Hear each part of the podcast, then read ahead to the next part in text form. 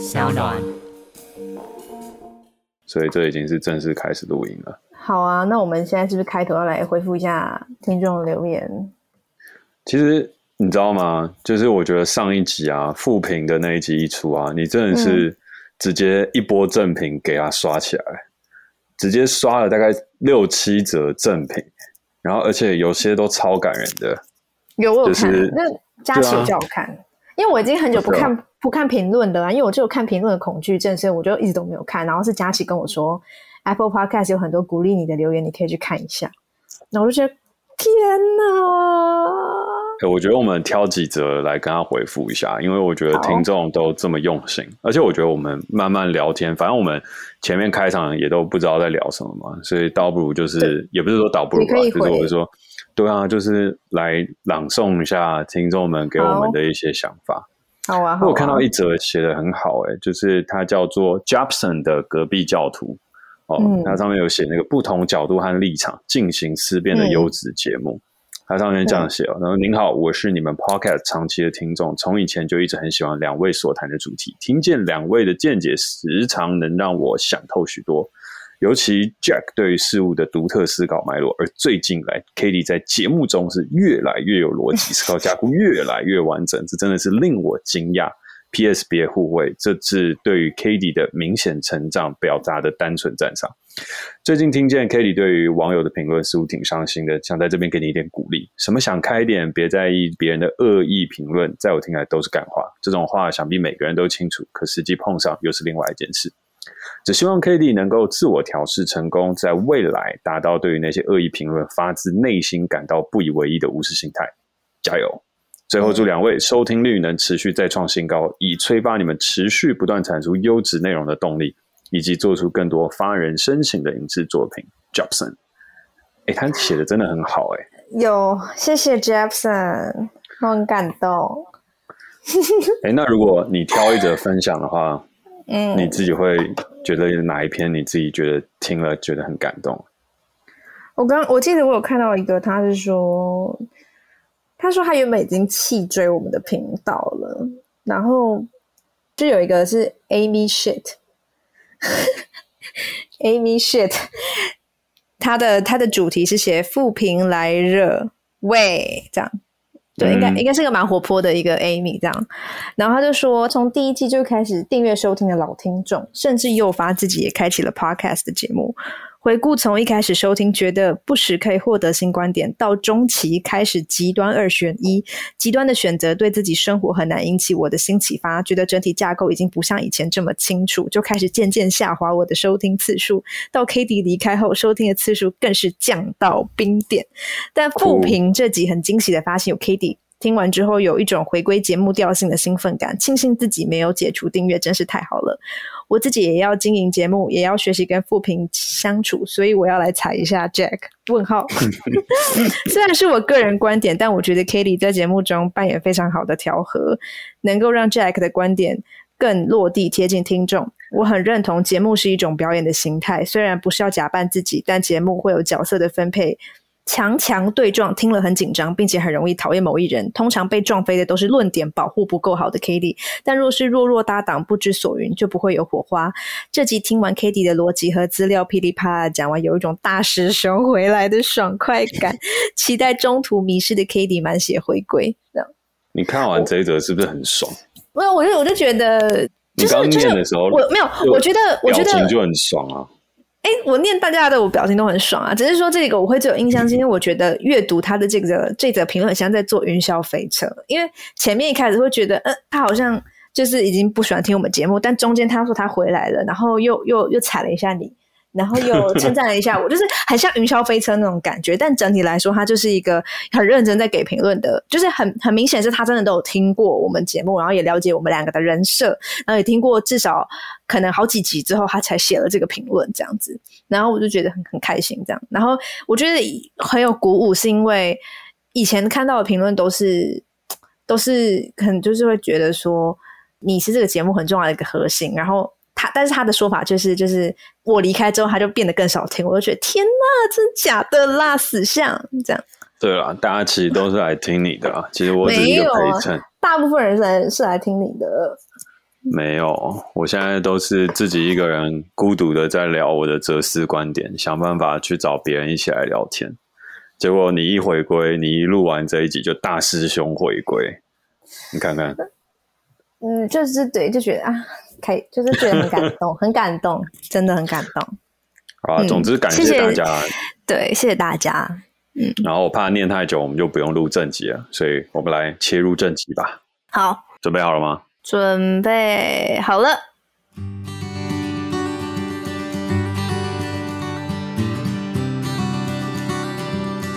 Hello，大家好，我是嘉凯，我是名导演，也是个创业家。Hello，大家好，我是 Katie，我是嘉凯的前员工。呃，我们将透过这一档 Podcast 探讨人生当中的各种选择。若你遇见了一个选择，不知道该如何前进，那就来听我们的 Podcast 吧。同时，欢迎你在 Apple Podcast 留下那些会让你困扰的选择，我们也将会在节目上与你分享讨论。好，那我们今天就要进入我们的第五季的新单元。哦，哎，大家会觉得我们单元怎么那么多啊？大家一定觉得我们单元真的有够多。多但是这个单，我觉得这个单元很有意义哦。这个单元叫我我取的叫台湾公民练习生。哇，这个名称要不要解释一下？练习生是所谓韩国的那种练习生吗？韩国欧巴的那种练，对，就是韩国练习生这个想法去出发。因为在韩国要出道，不是他们都要经过就是那种非常非常非常久的一个培训，嗯、你才能。有资格去成为一个可能就是专业的艺人嘛？然后我就觉得说，其实我一直觉得公民这个身份也是一个需要一直不停的练习，他才有办法做得好的一个身份。就是就是我觉得他是一个很难很难很难的身份。然后我我觉得就是我们都我们可以在这个节目里面，然后大家一起练习当台湾的公民。因为像我就觉得我是一个非常就是。刚练习的练习生，那你可能就是可以出道或者怎么样，我是不知道。但我自己自认为呢，我是一个台湾公民练习生ですですね。哎，这是日文的，哎，ね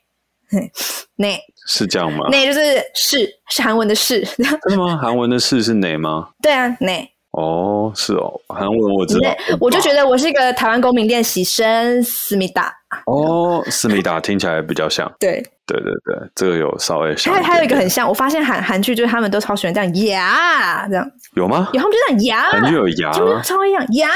呀，这样一直压来压去。你是在看什么韩剧？没有，我就看各种韩剧都是这样哎、欸，各种韩剧就是会一直压来压去。但我后来发现他们的胃就是牙，就是我们都是胃，他们就是牙这样。哦，所以不是那个牙，不是爷，是美国那种。它的发音就它的发音就是牙齿的牙，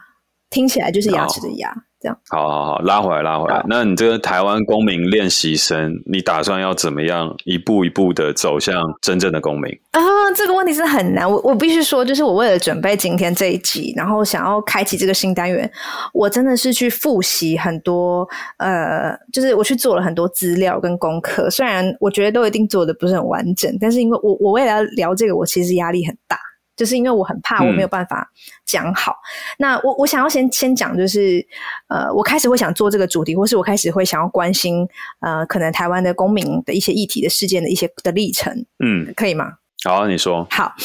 就是你是大师兄哎、欸，当然都跟你说。哎、欸，你不要这样，不要再揶揄我了啦。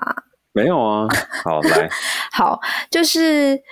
我我刚刚在开始录之前去查那个公民的定义，嗯。然后我查到公民定义，就是说公民是在一个国家里，然后你享有该国家的法律规定的权利跟义务的人，就是公民这样子。所以其实我跟你都是公民嘛，就是其实大家只要满，像在台湾，你只要满十八岁，你基本上就可以享有呃你在这个地方的一些权利跟义务，就比如说投票啊、罢免啊、公投等等等等。然后我觉得我第一次开始意识到我自己可能是一个公民是。我已经不记得是什么时候上公民课的时候，不是不是那时候都没有，是好像要投，应该是公投吧？我觉得应该是公投。哦，公投，所以我才是很认真的去意识到这件事.就是我必须要去做选择，就是我如果要去投票，我必须要对这些议题有了解，不然我要怎么投？就有点像是我要么就是弃票，嗯、我要么就是如果要投，我就认真投这样。嗯、然后我才开始发现，就是其实我一直长期以来是对公民的议题是超级不关心的，就我承认我是一个很不好的公民以前。哎，你好像也不能用好或不好，嗯、应该说我就是我不认为我有个公民这个身份，因为我以前参与的公民，对对对，低度参与，因为我觉得以前我都觉得说，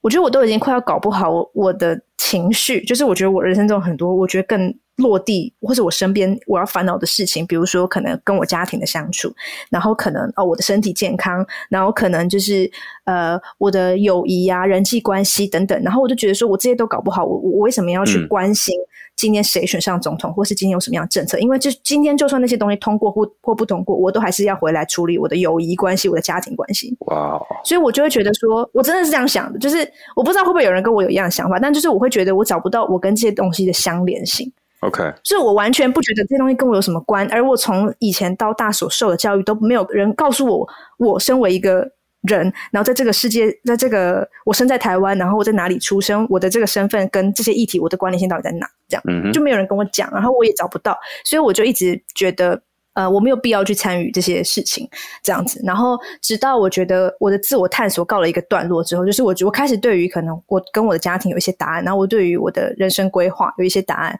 我跟我的友谊有一些答案之后，我才发现我一直向内去去探索这些自我探索是不够的，就是我内在的资源不够。然后我才发现说，其实我这个个体。好像有一点跟社会某些地方是有一点连结的，比如说我开始去思考，我身为一个女性，嗯，我我所遇到的一些对待的时候，我就发现这不是我一直向内寻找会有答案的，我必须去向外去找可能跟女性相关的议题，我才有机会得到答案。所以其实我开始往公民的路往前走，就是可能是我觉得可能从女性这个议题开始，我可能才去关注一些跟性别有关的议题，像性别有很多公民议题嘛，比如说婚姻平权就是一个公民的议题，那我才开始慢慢去。关注相关的东西，呢我才慢慢的走出去，然后才找到我跟这些议题的相关联性。嗯，但但是我我觉得就是这是我的故事，但我不知道其他人是怎么开始接触公民议题的。但我我真的认为，就是我们的教育并没有告诉我们，我们跟公民议题真正相关联在哪。那如果说，如果大家没有像我一样找到一个自己的切入点，就会很像你拿着一张车票，但你都不知道什么时候上车。嗯，因为我们都知道我们是台湾的公民，可是我们根本不知道怎么上车啊。就是你就好像你拿着这个车票，可是你就觉得哎。诶奇怪，我真的可以称我自己是台湾公民吗？这样，所以我才觉得，呃，我们可以做类似像呃这样子的主题，嗯、然后去讨论你在台湾生活，你一定会听到。大家在讨论的主题，大家大家讨论的公民议题，然后你可能在茶余饭后，或是不管是长辈，或是你的同事、你的朋友，可能都会聊到这些话题。而这时候你要怎么回答，或是说你要怎么跟大家一起讨论这个主题，我觉得会是一个很好的讨论。嗯、就是如果我们一起讨论这件事情，然后也可以跟我们听众一起变成一个更好的台湾的公民，这样子。其实我觉得这个概念是很好的，因为我觉得台湾的教育一直以来都缺乏了我们所谓的真正的公民意识，以及呃做一个好公民的一个鼓励。因为我们只有上了公民课，可是问题是公民课教我们的东西，它其实有很多只是民法、刑法的一些基础知识。嗯，但其实身为一个好的公民，我们应该要更关心周遭可能会影响我们的一些议题。然后，甚至是我们可以去做出来的选择，跟我们可以做出来的一些讨论。嗯，但其实往往的台湾有一个很奇怪的现象，就是我们的沉默螺旋其实非常的大。对，举例来讲，就是当一个主流的价值它发生的时候，我们很怕我们站到另外一边，然后就被延上，或是我们不政治正确的去探讨某一个事情，就会被大家讨厌。举例来讲，像是我们有很多时候再去思考，无论是我们可能今天会探讨到的主题，嗯、那这个主题等下就会聊到嘛，所以先摆着。嗯，但是呢，譬如说，有些时候我们在讨论政治上面的话题，嗯、或者是在讨论同性上面的话题的时候，有些人就会害怕去表达出自己的看法，因为自己可能不是所谓的政治正确。然后呢，接下来呢，就变得慢慢的，他没有办法去跟这个社会掀起讨论。嗯，然后，但是在缺乏一个。讨论的状态下，他就有一个一面倒的状况发生。可是，一面倒，我觉得它对于任何一个观点来讲，都不见得会是好事。因为当一方的整体的状态变成一个呃过度的高涨，或是缺乏讨论的时候，它其实底下的暗潮汹涌会是更更大的。嗯，所以其实我觉得可以借由这样子一个议题，然后可以去探讨更多我们彼此的想法。嗯，而为什么我会觉得它是一个你取这个公民练习生很好的一点？所 以我觉得这是需要练习的，因为讨论其实很困难。我们怎么样可以在不同的立场下讨论我们的观点，并且互相接受？那接受了之后，我们依旧是以一个公民的身份一起生活在台湾这片土地上。嗯、我们并没有太大的差异，我们只是在某些事情的立场不同。那我们怎么样去把这样子的一个讨论让它好好的发生？嗯，然后我还要补充，就是我刚刚好像还没讲完，就是我刚刚是说我从女性的议题开始慢慢去。进入到公民的领域的这一块，然后再加上我后来就是把张悬当做我的人生的，真的是一个。模范，就是我到现在都还是非常非常喜欢他。然后他其实，在二零一七年的时候，那时候有那个婚姻平权，那时候议题开始不停的吵，就是那时候才开始出现互加盟啊，或者说挺同反同啊这些声浪。那时候他就卸下歌手的身份，然后他就办了在全台湾办了三十二场公民对谈，然后每一集都可以在 YouTube 上看到，但每集有三小时。嗯，然后我大概看了十部，我真的都全部看完了。就是我我当然是有快转，哎，我我是说我有用那个，我有用一点五倍速，可是我每一个每一分每一秒都有看完这样。嗯，然后在这三十二场，就张悬就一直不停的强调说，他是想要用。呃，他想用问题回答问题，然后用问题对谈观点，就是他不希望这这些公民对谈有一个结论，因为他觉得就是现在我们所谓的讨论都好像一定要讨论出一个结论才是一个好的对谈，但他认为就是一个可能好的公民环境其实是可以容纳就是很多很多声音，然后每个人都有各自的结论，可是我们每一个人都可以很 OK 的存在在这个社会里面这样子，嗯，对，然后所以我就觉得，嗯，受他的启发，我把他的这个。算是他这个理想，或是他的这个精神，就是也想要带到这个我们这个单元里面。就是像我们等一下要讨论的主题，可能在社会在讨论的时候，它都会有个正方跟反方，但并不是一定代表说正方我们一定要讨论出正方哦哪边比较好，或反方哪边比较好，或是我们一定要选择哪一方，而是关于这个主题，我们是不是有更多可以申论的空间？然后我也觉得这很符合，就是我们节目的一个。在推广的这种申论方式的这个核心理念，这样。好，那我们就直接来切入今天的主题吧。好，好，开场开太久。欸、可是因为这是介绍新单元，本来就要开场久一点啊。哦，对吧？好，好，来来来，好，可以，可以，可以。那我们今天就要讨论，就是啊，好紧张哦。我们今天就要讨论，就是大家一定都会听过，就是关于死刑。死刑存废，嗯，死刑存废这个议题，这样。然后我这边整理了几个资料，是我整理的，就是死刑存废大概大概是从什么时候开始在台湾开始讨论起来的的这个历史，嗯，以及就是我也整理了支持死刑的立场以及废除死刑的立场，就是嗯大家的讨论这样。然后等一下我们就可以各自说各自的想法。今天的那个 rundown 大概是这样。OK，好，没问题，开始吧。那就是死刑，其实算是台湾很应该算很大，就是真的是数一数二大的一个公民议题之一。然后我查到的资料就是说，死刑存废的讨论是从二零零一年开始，就那时候我们的法务部长陈定南，嗯，然后他人称好像叫陈青天，嗯，就是他好像历史评价非常非常好，就是他不贪污这样子，然后他就是一个非常认真的，就是当法务部长的一个的政治人物。然后他从那时候他就开始推动，就是。必须要废除死刑这样子，然后但其实台湾并没有真的废除死刑过。不过在那个时候，二零零三年后，就是呃，哎不对，是从二零零五年到二零一零年的年的时候，台湾有长达四年没有执行过死刑，嗯、但是没有废除死刑，只是都没有执行死刑。嗯，对。然后但那时候其实台湾的社会案件并没有明显的减少或降低，也就是说，没有执行死刑那段期间，并没有对我们社会整体造成就是哦很明显的就是社会案件的。不同这样，嗯，然后那时候其实死刑的讨论就是差不多这样，就是支持死刑的人还是支持死刑，然后反对死刑的人也是反对死刑，并没有一个结论。然后台湾还是维持着是有死刑这个制度的这样，嗯。但直到后来就是马英九上台之后，又开始有在继续执行死刑，然后直到死刑变成比较大家开始更广泛一直讨论的时候，是二零一四年开始会有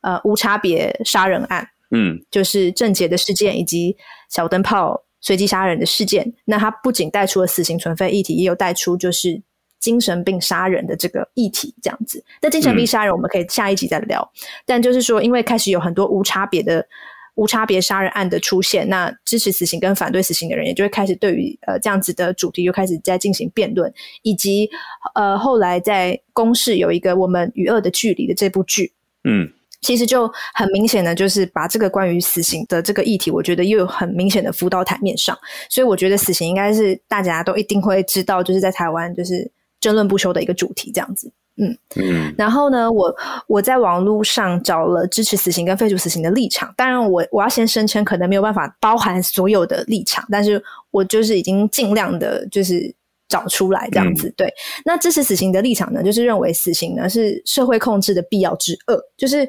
我们没有办法找到一个替代方案，然后来补足呃受害者家属的疼痛，所以至少一定要有死刑呢，然后让保持一个以暴还以暴，那种以牙还牙的那个正义，这样子，这是支持死刑者的立场，嗯、对。然后同时支持死刑者认为说，因为人都是怕死的，所以死刑它是具有犯罪的抑制力，就是嗯，因为有死刑在，那大家就会因为害怕。然后就不去犯罪这样子，然后再来就是说，呃，很多废死的人都会强调说，哎，其实在国外很多人都已经废死啦，但是其实支持死刑的人会认为，我们亚洲国家就是像日本啊、中国啊，都还是保有死刑，也就是说，台湾并没有一个废除死刑的社会或是文化环境，那就不要硬要废死这样子。嗯、然后再来就是说，认为说，如果要废除死刑的话，其实社会成本很高，因为谁要去养那些？就是死刑犯，嗯，因为如果你你废死的话，那他们就是终身监禁嘛，那这样社会成本会很高。这大概是支持死刑者的立场，大概是这样。然后废除死刑者的立场呢，就是认为说死刑呢是治标不治本，也就是说，呃，他们认为死刑并不是正义真的能伸张的方式，因为当这些这个加害者如果真的死了，并不能真的安抚那些受害者家属的心灵，这样。然后，所以呢，呃，废除死刑者他们会认为说，呃，犯罪它应该是个社会问题，要回到社会去解决，而不是去解决那个有问题的人。所以他们比较在推动就是社会制度的完善啊，以及能不能找到一个不需要死刑但却有死刑效果的完善制度。嗯，以及还这这个是他们主要的的论述，当然还有一些论述是指就是其实死刑会误判的可能，以及死刑犯其实有再教化的可能。嗯、那当然，我刚刚列的每一点，其实支持方跟反方他们都可以一直互相辩论、互相辩论，只是我把他们的这个论点分别列出来这样子。哎、嗯，你有想要补充什么吗？非常厉害，有啊，没有啊？你不要乱讲啊，哪有超不厉害的？我觉得真的非常厉害。你少来，你很哎，你很敷衍哎。没有，我觉得我觉得讲的很好啊，对啊。然后的确啊，嗯、但是这边也先补充一下，就是听到这边，可能有些人心里面就是已经有，无论是已有定见，或是稍有研究人，可能会觉得，哎，我们刚刚聊到的东西，可能还有一些细节，它可以再深化，可以再讨论。但是的确，嗯、呃，所有东西它都会有很多细节是可以不断的去辩证的。但是我觉得，身为台湾。公民练习生的 这个单元当中，我们大家要去讨论的事情，并不是说我们是否能讨论的多全面，而只是是去开启一个话题跟可能性。所以，如果大家想要再去深究更多的东西，我们绝对欢迎，无论是要在 Apple Podcast 底下留言啊，或是到我们的择友俱乐部当中去跟我们延伸去做探讨，我们都非常欢迎。但是，因为节目时间真的有限，所以我们没有办法方方面面都照顾到。我们比较像是抛出了一个球，跟大家开始去呃接发球这样子的一个投。接球的一个关联性，嗯、那我们当然期待引发更多更有深度的讨论。好，那讲到这边的话，你自己的观点呢？因为刚刚那个是网络的观点，啊、那你自己怎么样思考废死这件事情？哦，然后我刚刚忘记讲，废除死刑者还有一个很很大的立场，就是死刑其实侵犯生命权，然后生命权其实非常、嗯、就是非常大的一个一个权，这样子，我忘记讲这个。好。好，那回到我的立场，嗯、其实我以前在，其实像我还没有看《我们与恶的距离》之前，我就是支持死刑的人。那当然那时候我会支持死刑，也的确是因为我对这个议题其实是没有没有研究的。然后我觉得《我们与恶的距离》真的是一个非常非常好的一个入口，就是像我刚刚讲的，就是那些有有票的人没有办法上车的人，其实影集啊剧啊，我觉得都是一个非常非常适合跟社会议题做连接的一个入口。我就是因为这个。搭上了这个车，就是我们与恶距离之后开始去去重新思考关于死刑的议题。然后以前我就觉得，就是你杀了人，你就要你就要负责啊！你怎么你怎么可以就是好像苟且偷生等等的？然后，但是我后来其实发现，就是、嗯、我我阅读到关于就是无差别杀人或是这些死刑犯，他们其实都抱着必死的决心在做这些事。当然不是全部。但是，但是我就是有阅读到一些相关的资料，是显示，就是他们其实真的不怕死，或者他们就是他们其实呃没有把他们可能会死这件事当做他们犯案的动机啊，应该这样讲。嗯，对。然后，而他们为什么会犯案这件事情，其实有非常多故事，就是每一个犯案者身上，他们他们走到这一步，好像都有他们原本的故事，都不是我原本就认为说他们就是绝对的坏人，而是他们都有一些他们的。原因导致他们这么做。那其实我们与恶距离也是在拍这样子的一个故事，然后才让我去想，就是我其实同意，就是执行死刑并不会帮助，就是犯罪减少。就是说我我其实并不认为它是有正相关的。对，然后我也认为说，犯罪是社会的问题，应该要更加的回到去社会中去解决，就是我们这个社会安全网到底是发生了什么样的漏洞，导致这个洞会大到没有办法接住某一些人。嗯，就是我觉得这是一个很值得大家去思考的问题。我也觉得这是整个死刑里面最重要的一个问题。所以，但其实我并没有办法想到，就是一个可以。解决这个社会安全网漏洞的方法，嗯，所以我没有办法说我一定是支持 Face 的，因为好像死刑就是一个目前看起来最公平的解决方案，除非我能提出一个解决这个社会安全网漏洞的一个解决方案，嗯，我好像才能拿来去跟支持死刑的人对抗，这样子。对，所以我的立场比较是，我认为这个东西是要回到社会解决的，可是我我没有办法提出一个很厉害的一个模型或者怎么样。对，所以可能要讲，我可能比较偏。就是我就是有点没有办法偏哪，但就是可能比较偏废死吧。嗯，但是好像又没有办法那么绝对，因为支持死刑、废除死刑又太二元了。只是我会觉得说，它的确是一个可以从不同角度观看的事情，这样子。嗯，这边的话，我想要先岔开来聊一下，就是哦，我当然等一下也会分享我自己的观点，但我觉得其中也是一个我。当初收到这个题目的时候，我觉得很棒的一件事情，就是其实我在之前的一个线下的沙龙活动当中，有跟很多人在聊到。其实我本来以为大部分年轻人都是支持 Face 的，就跟我也以为有很多的呃，可能年轻人他在政党上面的色彩，可能就是大部分就是完全是民进党，类似像这样。嗯，就是我从我的 Facebook 啊等等上面去看到。但我实际去聊了之后，才发现，当我主动去询问的时候，其实有很多人他可能是支持死刑的，然后他有很多人的政党色彩跟看事情的方法跟我想象中也不太一样。那我都没有只觉得这些事情好或坏，反而我是觉得事情是哇，好可惜哦，原来有一块的意见跟有一块的想法，它并没有这样子被表述出来。嗯，所以像有一次我们私底下在聊，我们也在聊死刑，然后我也才会听到的时候说，哦，原来你是支持死刑的，然后我觉得，诶，这个东西其实是。就最最最，就是你最一开始在讲嘛，你的论述也是一样的。就是最一开始的时候，你还没有在接触我们与恶的距离的时候，就你刚刚的论述不是说你最一开始是支持死刑的嘛？对，就那时候你也是从这边出发的嘛？对，然后我说，哎。原来你有这样的想法，然后后来去跟其他朋友去聊的时候，我也才发现哦，原来其他人也有这样的想法。我还误以为所有人就是很多的年轻人跟很多这一代的人，大部分人都是支持 Face，，可能百分之九十到百分之九十五，可能大概是长这样。但其实并不然，就是有很多的呃不同的声音。那我觉得就是大家在听完了之后，可以把自己的声音跟自己的想法做一些会诊跟讨论。呃，那刚刚。你有你有东西要补充吗？就是我突然好像发现，我好像、哦、我刚的那个论述好像漏掉一点什么。你要现在补充吗？我稍微补充一下好了。可以啊，可以啊。就是我刚、哦、我刚有说，就是我觉得重点是那个社会安全网的漏洞嘛，对不对？然后我就说，可是我没有办法站稳我的立场，到底是支持死刑或废除死刑，是因为我刚刚说，我觉得最重要的事情是社会安全网的漏洞，但是这跟呃受害者家属他们。已经受伤这件事是两回事，嗯，就他们已经是那个漏网的洞掉下去之后所受到伤害的人，但是我好像站在一个比较道德制高点在说，哎，我们要补这个洞，补这个洞，嗯，我就会觉得说我这样其实也不是很好，所以我会说我我没有办法讲我是支持死刑或废除死刑，是因为我认为安全网漏洞很重要，可是我也认为他们的疼痛或悲伤也很重要，可是我没有我找不到一个兼顾的方法，嗯，就是两边都顾的方法，这样。好，讲完了，换你，好。那我对于这个事情的想法，还有呃，为什么我觉得这件事情很重要？我觉得等一下会在想法讲完之后导出的一个结论，跟大家做分享。好，那。实际当中，我去看死刑这件事情的话，我觉得它有一点被圣杯化。圣杯就是我们常常谈到某一些事情的时候，就是你只要完成了这样的事物，那这整件事情就完整了。所以我们就把那个特定的事物称之为圣杯。嗯，那我觉得死刑它有点像是人权当中的一个圣杯。然后这是对于废死的人来讲，嗯，我只要在这个国家废死了，我们的人权就好像更进步。那对于支持死刑来讲的人来说，我觉得他好像有点像是法治社会的一个圣杯，嗯，就是好像如果我们今天这个圣杯被拿走了，或者是今天这个死刑已经消失，嗯，我们的法治社会就好像会存在一个很大的漏洞。嗯，可是我觉得整体上面，我自己在思考这件事情的时候，会觉得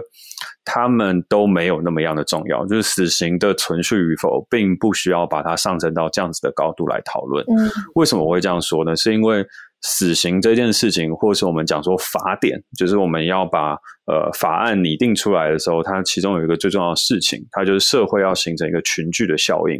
就要有一群人开始去做一些事情的时候，它才会立法。不然以前的话，我们各自为政，或自己一个家庭一个家庭，最多就是家有家规嘛。那是等到国有国法的时候，法才出现。嗯，那国有国法法出现的时候，里面为什么到底要有一个杀人偿命的这一条罪呢？我觉得最开始的时候，当然汉谟拉比法典上面讲的东西也是正确嘛，就以眼还眼，以牙还牙，就是这些东西以命偿命。嗯，这好像是一个等价交换的一个原则，但我觉得那比较像是就是后面的人所要给出来的一个一个一个解释和一个规定。回到它根本出现的原因的事情的话，我觉得是杀人偿命这个东西比较像是。如果我今天我的亲人和我的好友他不幸的被别人杀害了，我心中一定会有一个强烈的不满。嗯、那那个强烈的不满当中，比较好去理解的事情就是，哦，那我把对方给杀了，杀人偿命，你的心情就会好受一点。这也是后面广为人知的一个解释。嗯、但是我觉得它实际当中一个最低限度的存续，并不是杀人偿命的这种补偿形态，因为并不是每一个人。都需要杀人偿命这件事情，就譬如说，对于有些人来讲，我就是他真的是一个误杀，或真的是一个什么，那我并没有那样子的一个执着。可是如果说今天他真的是犯下一个令人发指的罪行，然后让你忍无可忍，产生了杀人的冲动的时候，我为了避免你变成那个怪物，所以我们用集体的意志把那个犯人给制裁了。我觉得那个才是死刑最初当中在集体社会存在的一个最低限度的必要，它是为了避免。让正常人变成怪物这件事情，那为什么会这样说呢？是因为当一个人杀了人之后，你就回不去了。就是你可以看很多的电影、很多的故事、很多的漫画，都会一再的表明这件事情。当你为了一个正义亲手杀掉一个人的时候，其实你还能不能够被称之为人，这是一个问号。就是这是一个真的很大的一个大哉问。就是很多的漫画跟东西都在探讨这一点。那很多时候，我们大家去思考的时候，它也就会变成说：如果说你做了这件事情，你就像是怪物一样。你有东西要补充？你你刚刚说，如果你因为正义然后去杀了一个人，那你还能不能被称作什么？我没有听清楚。称作是一个人，就当你杀了人之后，哦、无论理由是什么，只要你杀了人之后，你到底还能变成一个正常人吗？就像你凝视深渊的时候，深渊也在凝视你，这是一样的。但你步入了深渊之后，你也在深渊之中。我我我整理一下，因为你刚刚讲的有一点快。就你的意思是说，嗯、你觉得死刑一开始存在的原因，是为了让受害者家属不要变成怪物去杀了加害者，这样？嗯，我我不能说它绝对是它一开始存在的必要，但是我觉得它的。它的起因就是并不是完全是杀人偿命的这个补偿原则，而是当它视为一个最低限度法治社会的保障的时候，嗯，就是就像我说嘛，杀人偿命它也是一种法治社会的一个既定的印象和法治社会当中我们所需要的一个平衡原则。是，但我。并不觉得这个平衡原则是有其必要性的，可是呢，有一个有必要性的事情，就是如果今天我的家人被令人发指的状态下被杀害，我心中一定会有一个愤怒，是想要把他给杀了。这是我问我自己的时候，他无法避免出现的一个事情。我会有一个很强烈的报复心态。而如果今天在整个社会体制当中，没有一条出路可以让我有去这样的一个方式去走，那我自己就会选择的事情是我打算手刃，就是亲手把这个人给杀了。那当亲手的这个报复行为，当他发生的时候，嗯，那这个人他同时也变成了一个罪犯，所以我觉得他并不是以命偿命的补偿心态，而是他也是另外一种社会的安全网，是保证受害者的家属在当他的心里有一个东西觉得过不去的时候，当他有可能变成一个怪物的时候，它是一个防治的机制，这跟补偿不一样。当他有可能变成一个怪物的时候，嗯，至少就是在这个法治社会有一个路是可以帮你出气的。然后是由政府来帮你执行，对，所以你没有一个正当理由说我必须要变成怪物，哈，我可以变成怪物，因为这个社会是有这条路给你的哦。但是它并不是绝对的补偿，而是你没有成为怪物的理由了。那在这样一个法治和集体的社会当中，如果说我们今天内心当中都还有所谓的这种，我们可以把它称之为痛苦之声，或者把它称之为愤怒，和把它称之为就是我们原始当中的这个。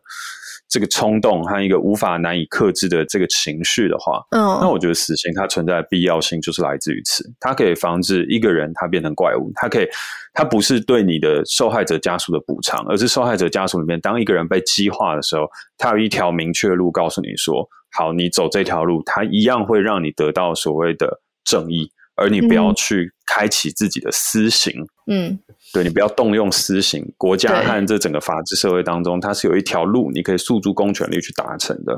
对，对，但是他这样听起来的话，好像是跟现在支持死刑的人当中以命偿命的补偿心态有点类似。但是我觉得他不应该以那么积极的以命偿命的思维去思考。对，他唯一做到的一点事情就是我防止人变成了怪物。那防止人变成怪物的时候，当这个集体的愤恨。他到达一个最高点，他必须要以死刑来处理的时候，我们至少是以刽子手来作为行刑。嗯，所以法官跟刽子手，他其实基本上都已经非人的存在。所以对我来讲，法官是一个非常非常困难的一个职务，刽子手也是。嗯，他们想办法要让自己变成非人。所以为什么会有恐龙法官？然后为什么会有很多我们不理解的一个判决？我自己在看的时候，我也都好像能够理解。就是当你要把自己作为一个上帝位置的时候，它其实是非常困难的。嗯，所以就像是你说的一样，就是剥夺生命权利这件事情是非常非常不合理的。可是。回过头来，当我们这么多人挤在一个城市，或这么多人挤在一个国家的时候，嗯，它好像又是一个嗯，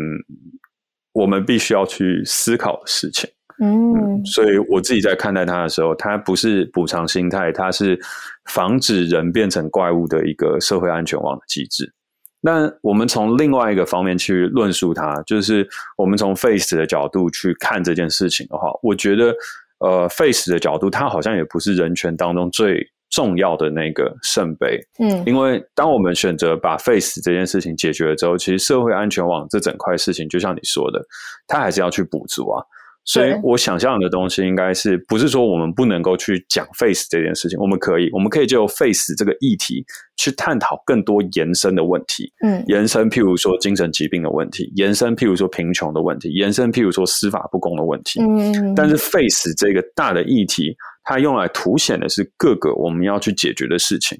所以举例来讲，精神病的这块事情，我们就要想办法去做好这个社会安全网跟所谓的教育。先让大家理解，精神病院盖在你家旁边并不可怕，嗯，这个才是首要的当务之急。嗯，在我们谈随机杀人之前，我们要先解决的事情是不能把精神病污名化，因为这件事情还没有解决，嗯，我们就不可能去解决随机杀人这件事情。我们到底该怎么看待它？因为我们都没有办法接受精神病院在我旁边，嗯，所以我们社会是不容许精神病的。那更何况要去容许。精神病在某一个状态下，它可能会对集体社会产生一个很大的安全破口。嗯，那这个东西就没办法讨论。嗯，那再来，我们去讨论司法不公。司法不公的话，当然它也是一个死刑当中一个 face 的一个很重要议题。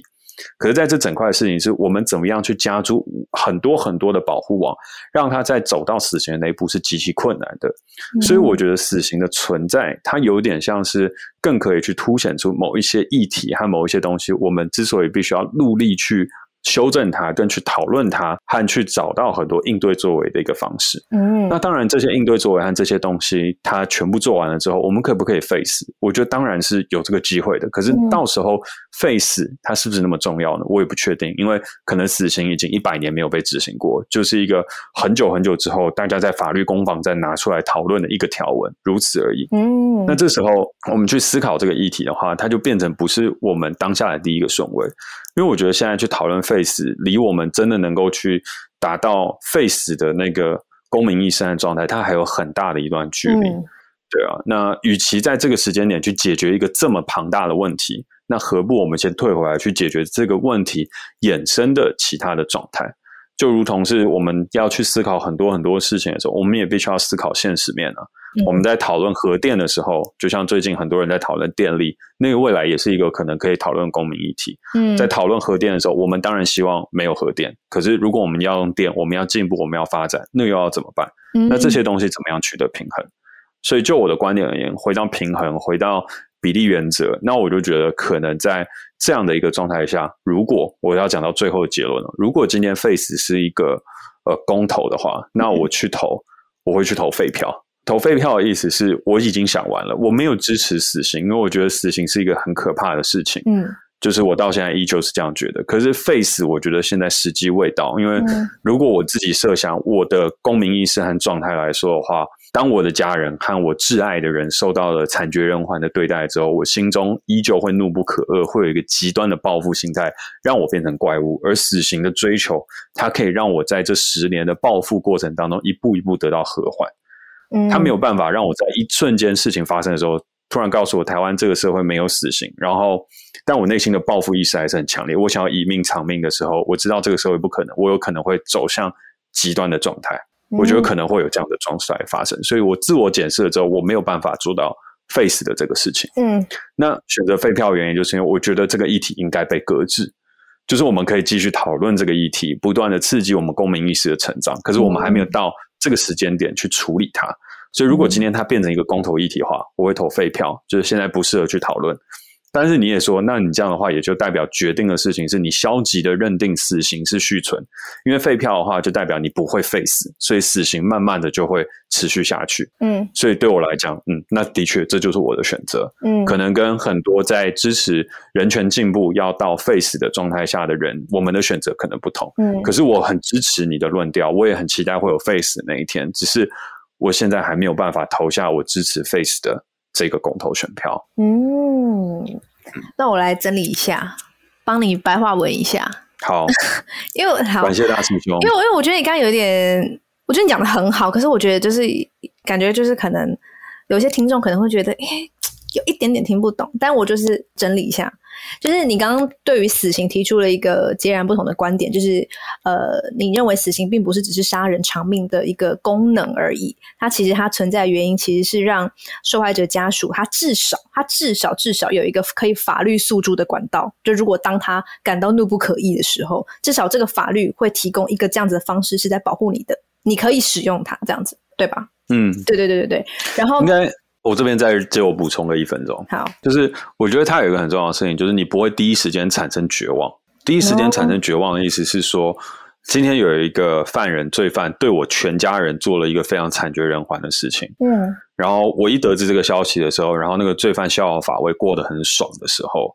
然后到最终他有可能被抓过去，但是他依旧一无悔意的时候，嗯，我不会那一瞬间就绝望，说我没有办法报复他，他就是在牢里会过得很开心，我不会产生那个绝望感。我会知道的事情是我诉诸于法律，到最后终有一天，他还是有这个状态是得到我心中的这个平衡的。嗯，但是过了五年，过了十年，我还有没有要追求这个正义？我还有没有要去坚持这个死刑的发生？不一定。可是，在那个当下，我不会直接剑走偏锋，就是说我太绝望了。这个人过那么爽，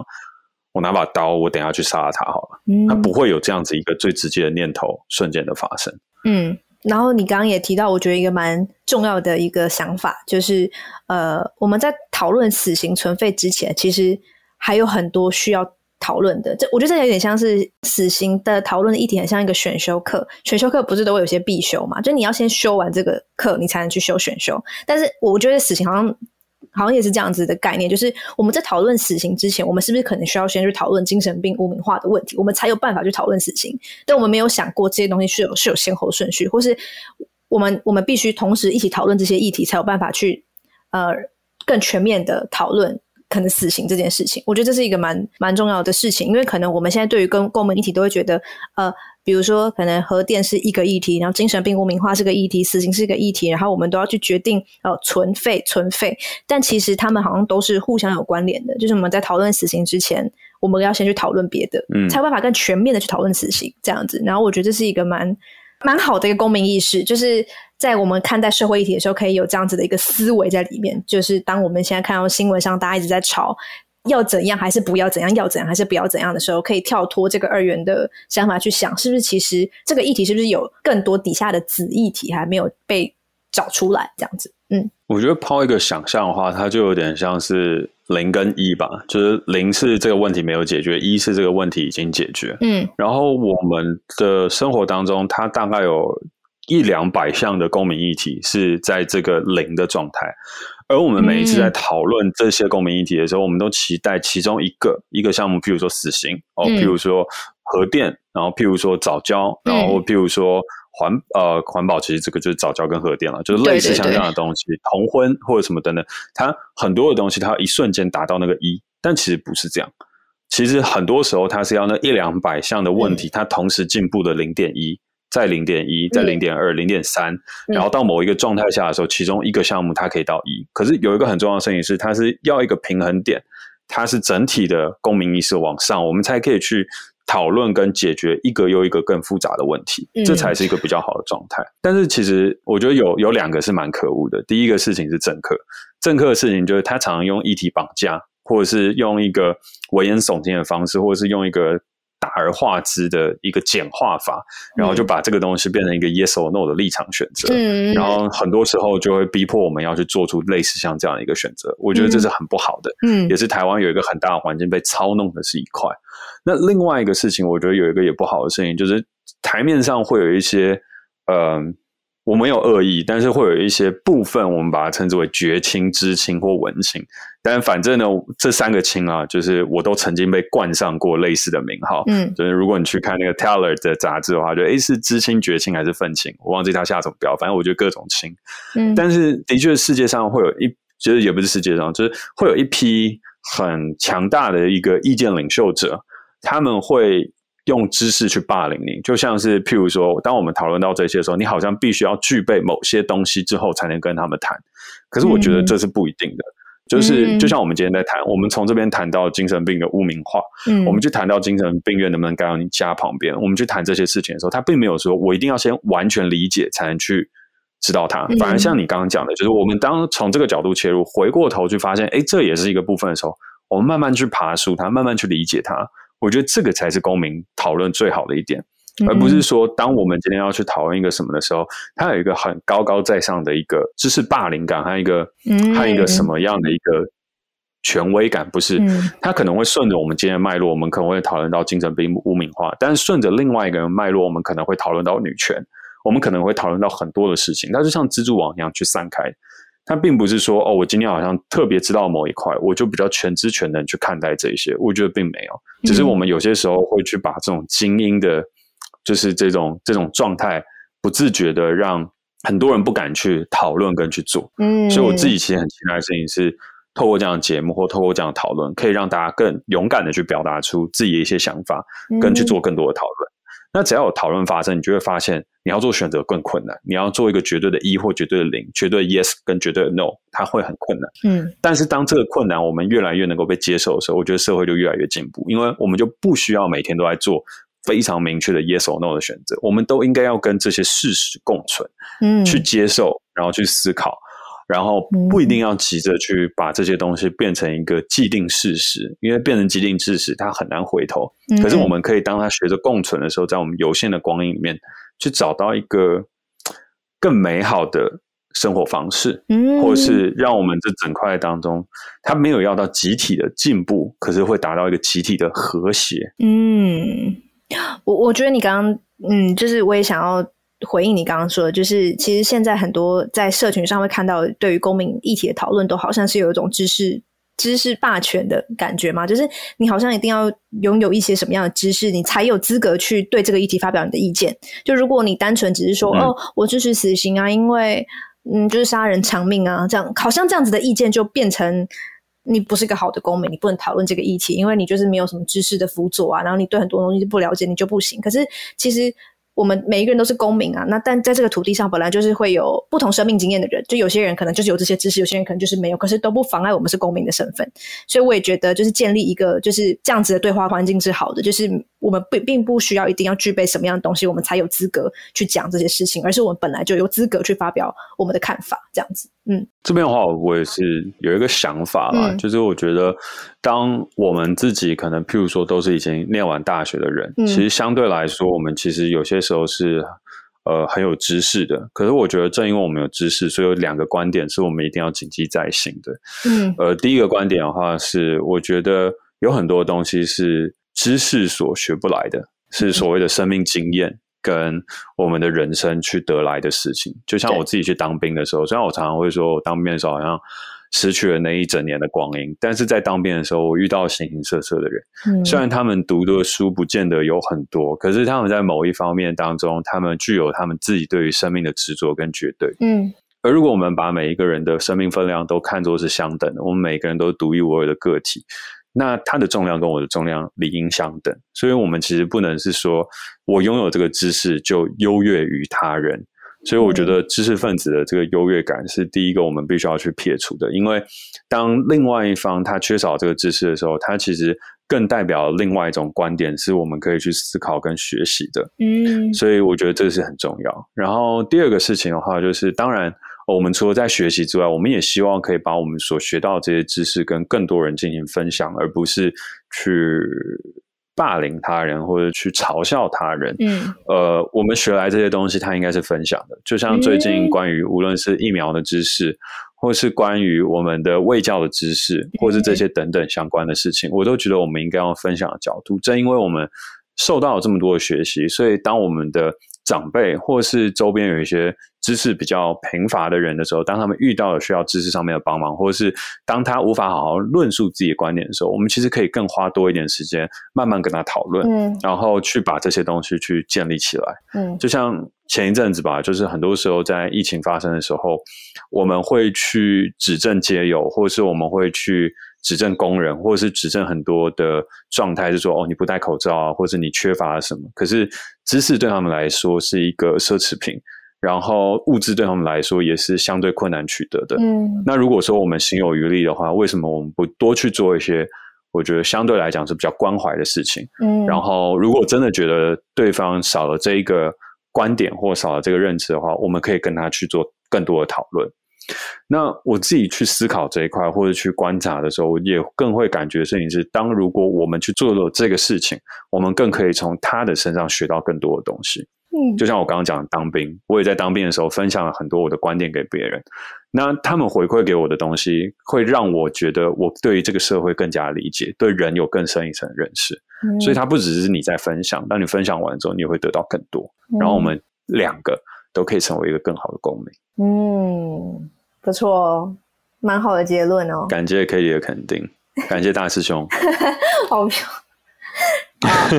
那我们是今天这集也有点录蛮久的？好，那既然是这样的话，我们已经察觉到时间滴答滴答正在流逝，那就到了一个最重要的时候，就是呢，在节目的最后，还是要再一次分享我的信念，那就是这世界没有唯一的选择，也没有绝对的道路。没错，生活是一道道申论题，而我们永远有机会去探索不同的解答。呃，如果呢，你有想要收到我每日所撰写的电子报，听见更多不同的想法的话，欢迎加入我所经营的线上沙龙俱乐部——徐家凯共创实验所，而相关连接都在节目的资讯栏当中哦。而若你有内容产出的接案工作，也欢迎随时私讯我的 IG，我现在是个自由工作者哦。我是嘉凯，我是 Cady。如果你喜欢我们的节目，欢迎在 SoundOn 上面订阅我们。有任何想跟我们说的话，也欢迎在 Apple Podcast 给我们评分加留言，或是透过底下的链接私信给我们哦。那我们下次见，次见，拜拜。拜拜。